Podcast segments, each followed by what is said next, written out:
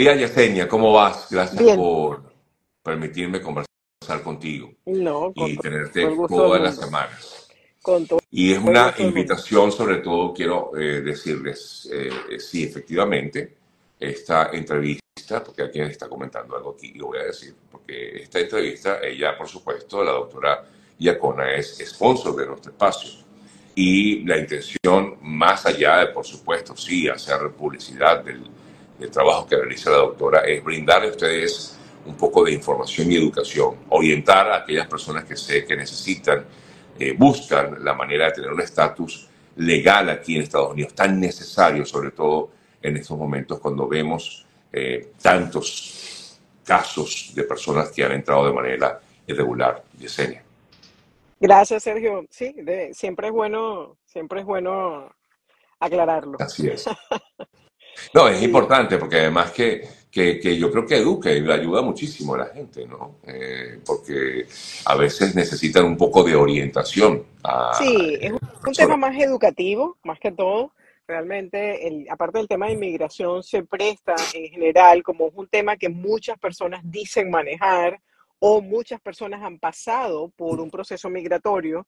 Entonces, a veces empieza como el telefonito roto. Yo hice esto y me funcionó y todo el mundo empieza a aplicar exactamente lo mismo. Ahí es donde se caen los errores garrafales, porque lo, lo que es bueno para mí no necesariamente va a ser bueno para ti y viceversa. Claro. Entonces, eh, es importante que las personas se mantengan eh, siempre informados. Por ejemplo, la página de inmigración es una, es una fuente súper interesante de información, está en diferentes idiomas, obviamente está en español también, y que las personas busquen información eh, donde la tienen que buscar, no en los pasillos y como yo siempre he dicho, en, en los, en los mitos migratorios, porque se van convirtiendo, los mitos a veces se repiten tantos que se convierten en unas verdades todas raras eh, eh, que las personas empiezan a seguir.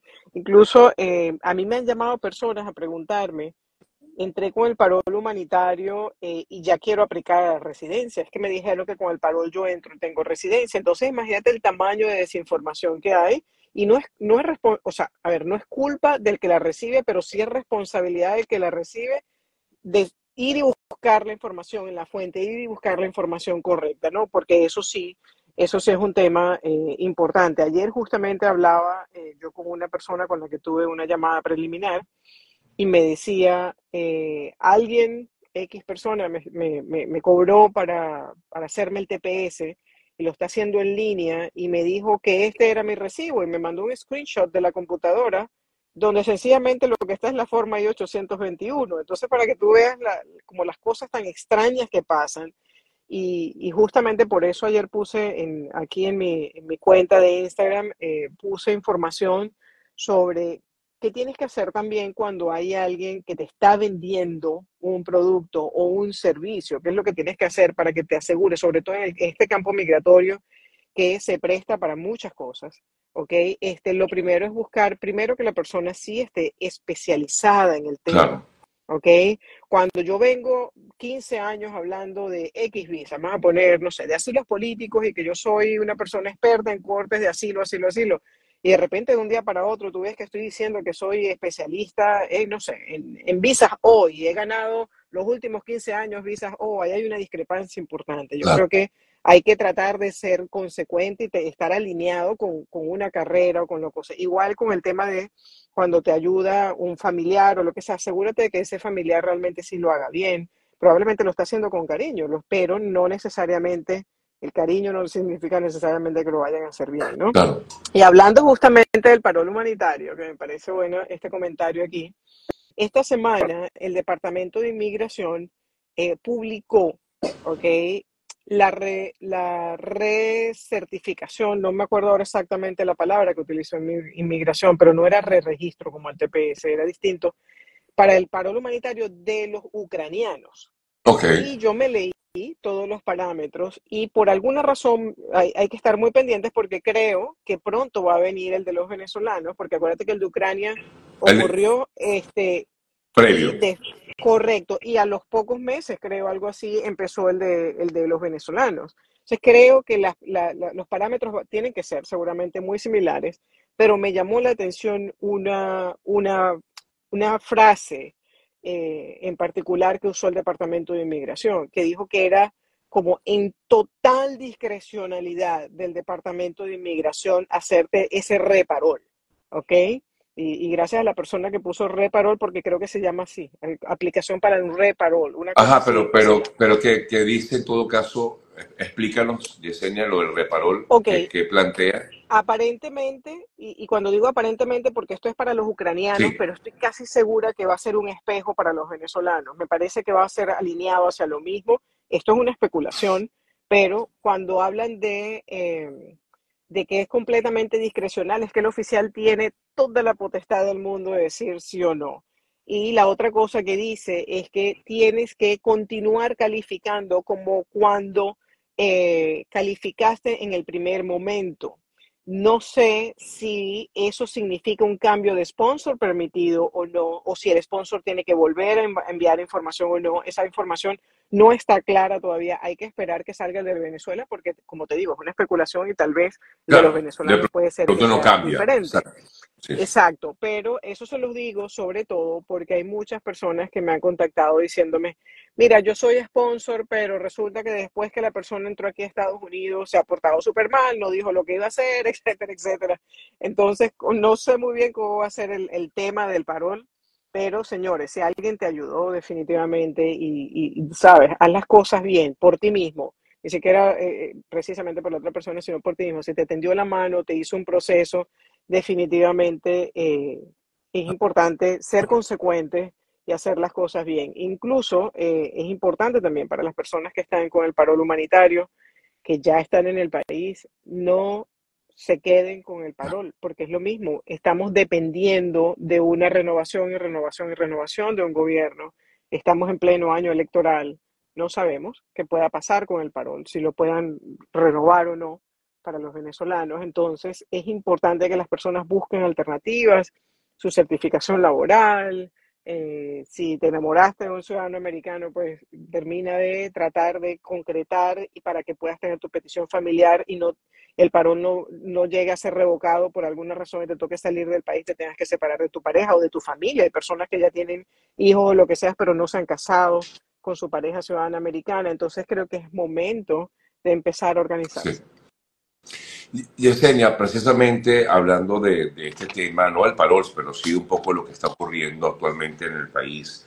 Ayer conversaba yo con mi colega eh, Vladimir Kislinger, hacíamos un análisis de lo que está pasando, sobre todo con algunos casos en los que lamentablemente han estado involucrados venezolanos.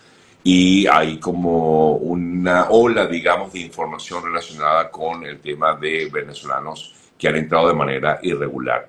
¿Crees, y te pregunto desde el punto de vista migratorio, ¿crees que esta eh, situación que se ha vivido con algunos venezolanos en los últimos eh, semanas, meses, pudiera afectar eh, algún otro tipo de situación migratoria del resto de los venezolanos que están aquí en Estados Unidos? A ver, yo no creo que vaya a afectar de que le vayan a negar a otros que ya están aquí y están haciendo las cosas bien, porque cada, cada aplicación es completamente individual.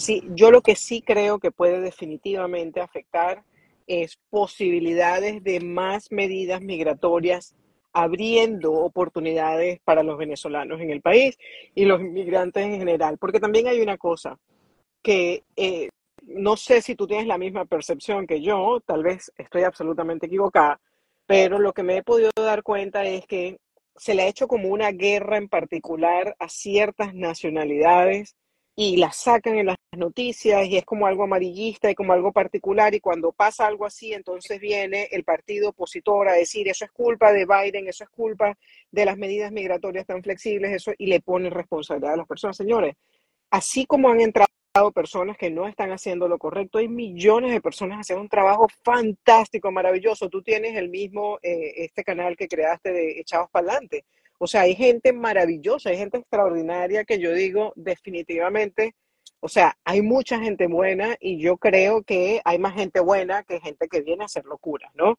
Pero también yo he visto como un poquito de, como que le han puesto mucho la lupa a ciertas nacionalidades y las han tomado como una bandera importante política, tristemente. Y mira, o sea, así como pasan cosas con venezolanos, pasan cosas con cualquier nacionalidad en el país, incluyendo americanos. Entonces, ahí mi opinión es un poquito así, pero volviendo a tu pregunta, no creo que, le, que les afecte al que ya está aquí, tiene un proceso migratorio o el que tiene un proceso migratorio que no tiene nada que ver con un tema humanitario, pero creo que sí es, podría afectar, por ejemplo, el tema del proyecto de la ley de ajuste venezolano. Si sigue esta presión tan fuerte, puede haber un contrapeso importante del otro lado. Claro. Bueno, Yesenia, voy con algunas preguntas específicas. Como siempre, permito que la gente pues haga sus consultas. Aquí alguien te consulta, ¿puedo viajar a Venezuela con residencia temporal aun cuando inicialmente acá pedí asilo? Sin embargo, nunca me llamaron para una entrevista. Ok, tienes varias cosas. La residencia temporal es una residencia porque la persona, asumo, se casó, por ejemplo, con un ciudadano americano y lo llamaron a la entrevista cuando todavía no tenía dos años de haberse casado con ese ciudadano americano, entonces está en la temporal. Esa residencia temporal tiene una, un código una clasificación que no tiene ninguna restricción para ir a Venezuela, así tú hayas aplicado un asilo político en el pasado. Lo que sí quiero que te asegures es que cuando tienes tu residencia temporal ya cierra el asilo antes de viajar. ¿Para qué? Para que cuando vuelvas a entrar a Estados Unidos, aunque ya vengas con esa nueva residencia, sea temporal o no, que sí puedes salir del país perfectamente a cualquier lugar del mundo con tu residencia temporal, este, ya esté el asilo cerrado. No te vayan a empezar a, cuestionar en el aeropuerto, pero tienes un asilo pendiente o lo que sea que vaya a ocurrir. No, entonces esa sería mi recomendación. Pero sí puede, sí puede viajar. ¿Hay alguna fecha límite para aplicar al TPS? Sí, para re-registrarse al TPS es hasta marzo 10, eh, fecha de aniversario de mis padres. Si mi padre estuviera vivo, estarían cumpliendo 51 años eh, de casados. Este, y para las personas que no se han inscrito en ningún momento, tengo entendido, si mi memoria no me falla, que la fecha es abril 4. Eh, Señores, recuerden que esto salió hace meses. Todavía hay personas que no han aplicado al TPS, no entienden por qué es importante, no entienden por qué tienen que aplicar, no entienden, no entienden, no entienden. Entiende que es para su beneficio, no es para el mío, no es para el de Sergio, no es para el de nada. Sergio Ciudadano, yo también, y hay muchas personas que no tienen nada que ver con eso. El beneficio es para usted. Entonces, apliquen al TPS, es urgente. Es más importante el TPS en estos momentos que comprarse la cartera en la esquina que comprarse una cartera, tal cual. ¿Qué se debe tener en cuenta a la hora de una entrevista en la embajada luego de la aprobación de la EB2? Lleva todos los documentos completos, ¿ok? Lo que te estén pidiendo, ellos te van a mandar una carta si hay alguna deficiencia o si quieren que lleves algo adicional. Llevas los documentos completos, eh, tienes que llevar tu pasaporte, obviamente, este, tienes que saber por qué estás allí, por qué aplicación estás allí. Ellos no te van a hacer una pregunta eh, de, fondo de la aplicación. Eh, no la van a hacer porque ya es una aplicación que está aprobada al 100%. Ya tú vas allí es para un tema migratorio, ya de residencia. Eh, por ejemplo, las personas que han tenido algún tipo de situación migratoria pasada en Estados Unidos, como una, una, una, orden de deportación, un asilo en corte, este tipo de cosas, asegúrate que todo esté cerrado, asegúrate que el oficial consular tenga la copia completa de tu récord, posiblemente pide un FOIA. En Estados Unidos el FOIA es gratuito, se escribe F-O-I-A, es gratuito, lo puedes pedir al Departamento de Inmigración y ellos te hacen llegar una copia completa de todo tu reporte y mándalo a la embajada incluso antes de la, de la cita para que ya el oficial consular sepa de que tu caso está cerrado, tu caso tú saliste en el tiempo correcto. Eso para las personas que tuvieron algún tipo de situación migratoria. Si no tuviste ninguna situación migratoria, sencillamente tienes que saber por qué estás allí y tienes que llevar los documentos que te estén pidiendo y la hora y